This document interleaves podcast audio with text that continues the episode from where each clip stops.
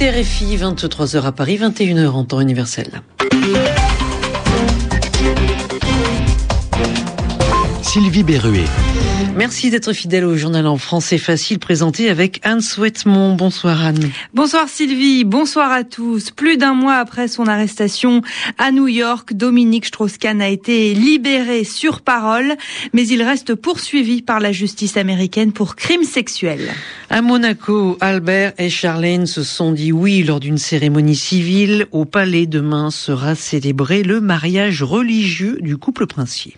Alberto Contador a été sifflé lors de la présentation des équipes du Tour de France.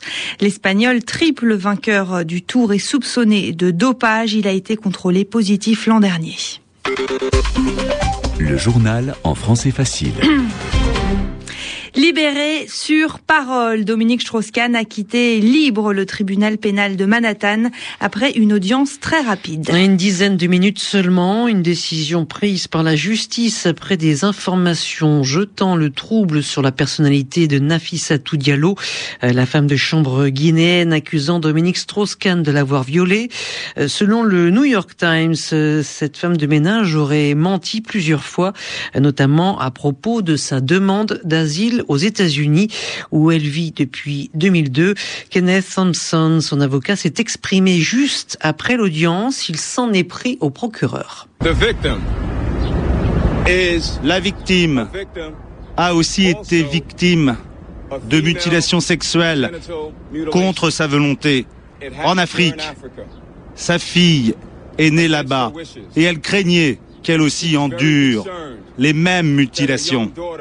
Et elle a voulu éviter ça à tout prix à sa petite fille.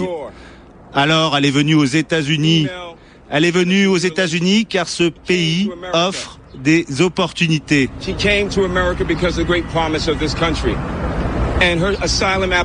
Le formulaire d'immigration qu'elle a rempli au sujet de ses motivations n'était pas tout à fait exact.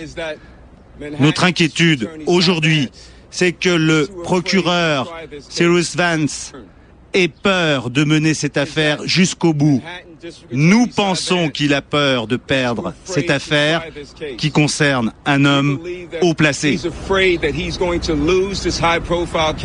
La Kenneth Thompson, l'avocat de Nafi Satou Diallo, la femme de chambre guinéenne. Le procureur lui a demandé au juge euh, de lever le placement en résidence surveillée de Dominique Strauss-Kahn. Euh, la justice a également décidé de lever la caution de 6 millions de dollars, mais elle conserve le passeport de DSK. Euh, le procureur refuse d'abandonner les poursuites car le dossier n'est pas clos. Dominique Strauss-Kahn devra rester sur le territoire américain. Et en France, le Parti socialiste soupire la libération sur parole de Dominique Strauss-Kahn à New York est un moment de grand soulagement. Déclaration du porte-parole du Parti socialiste français, Benoît Hamon. Même sentiment pour le député socialiste Claude Bartolone. Jusqu'à son arrestation, Dominique Strauss-Kahn apparaissait comme le grand favori euh, de l'élection présidentielle de 2012. Ses partisans veulent croire qu'il peut revenir dans la course à l'Élysée si les accusations d'agression sexuelle portées contre lui sont levées. Le centriste Philippe Vigier, porte-parole du nouveau centre, est très prudent. Certains se sont trompés, sont allés très vite en besogne en disant c'est terminé, sa carrière politique est terminée, euh, il disparaît complètement. Là, on ne sait pas où on en est. Euh, on attend d'abord le 18 juillet prochain. Ensuite, aura-t-il la volonté et le souhait, après une telle épreuve que qu'il vient subir, je crois que euh, sa famille et lui-même ont été extrêmement éprouvés par ces dernières semaines, est-ce que ce sera son choix? S'il le peut, je dis bien s'il le peut être candidat, seule la décision lui appartient. Et après à la famille politique à laquelle il appartient, c'est-à-dire le Parti socialiste, s'il euh, décide de l'intégrer dans les primaires ou pas. Ça, on n'en est pas là, beaucoup de retenue, quoi qu'il arrive. Mais de grâce, je crois que euh, il faut être prudent, attendons. Euh, c'est quand même un événement extrêmement important qui est arrivé aujourd'hui. Il est libre. Moi, je crois qu'il faut encore attendre et l'avenir nous dira exactement ce qui va se passer. Voilà pour la réaction du centriste Philippe Vigier. Le reste de l'actualité avec euh, en Égypte l'opposition qui a manifesté aujourd'hui. Des milliers de personnes se sont rassemblées sur la célèbre place Tahrir du Caire, parmi elles des familles de plusieurs contestataires tués lors du soulèvement contre l'ancien président Hosni Moubarak. Les manifestants réclament la mise en place rapide de réformes et la liberté d'expression. Les forces spéciales syriennes ont tué au moins 11 manifestants, dont 6 dans la ville de Homs, le siège de la contestation.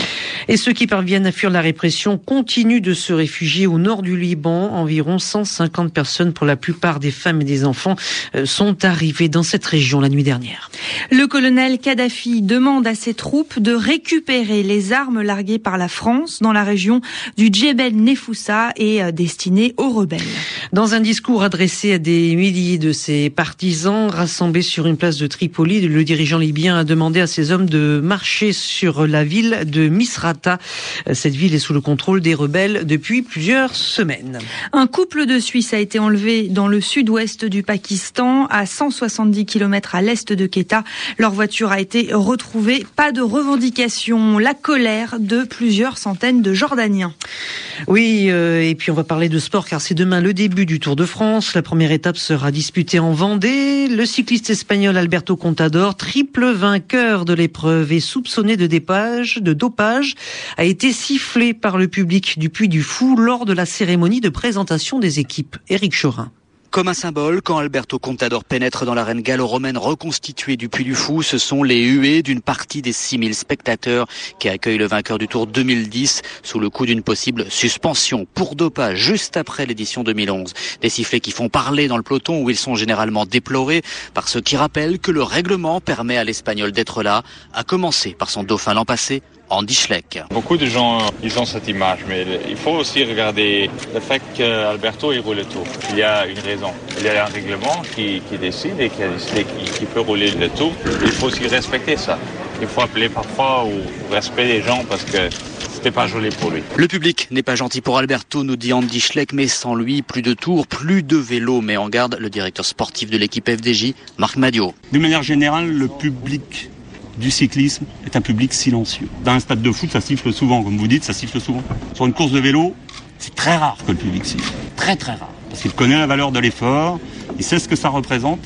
Donc quand il siffle, c'est vraiment une signification. Et pour beaucoup, la crainte, c'est que le public ne se contente pas de siffler sur les routes du Tour. Éric Chorin, Les Herbiers, RFI. Et puis le tennis, euh, le Serbe Novak Djokovic euh, rencontrera en finale du tournoi de Wimbledon l'Espagnol Nadal Federer. C'est la fin de ce journal en français facile. Merci à vous de l'avoir suivi. Merci Yann, à demain. Au revoir.